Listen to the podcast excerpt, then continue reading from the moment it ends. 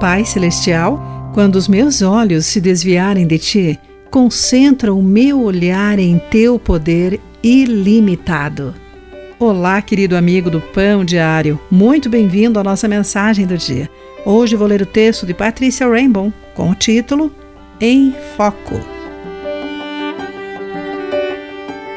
O autor Mark Twain sugeriu que tudo o que vemos na vida e como vemos pode influenciar nossos próximos passos, até mesmo nosso destino.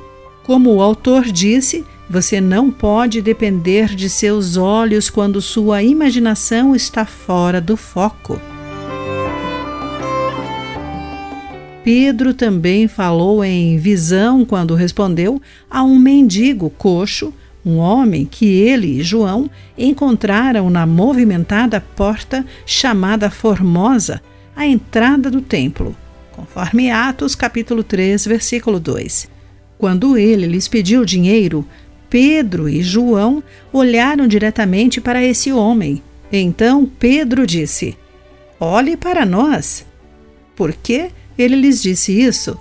Como embaixador de Cristo, Pedro provavelmente queria que o mendigo parasse de olhar para as suas próprias limitações. Sim, e que até parasse de olhar para sua necessidade de dinheiro.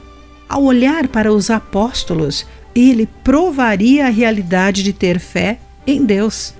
Como Pedro lhe disse: Não tenho prata nem ouro, mas lhe dou o que tenho.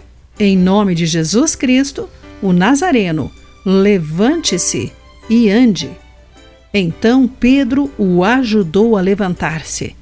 No mesmo instante, os pés e os tornozelos do homem foram curados e fortalecidos, e ele louvou a Deus. O que aconteceu?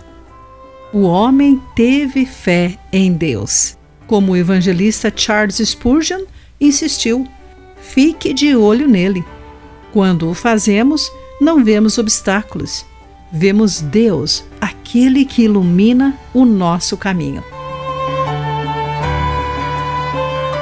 Querido amigo, em que você está focado em vez de Deus?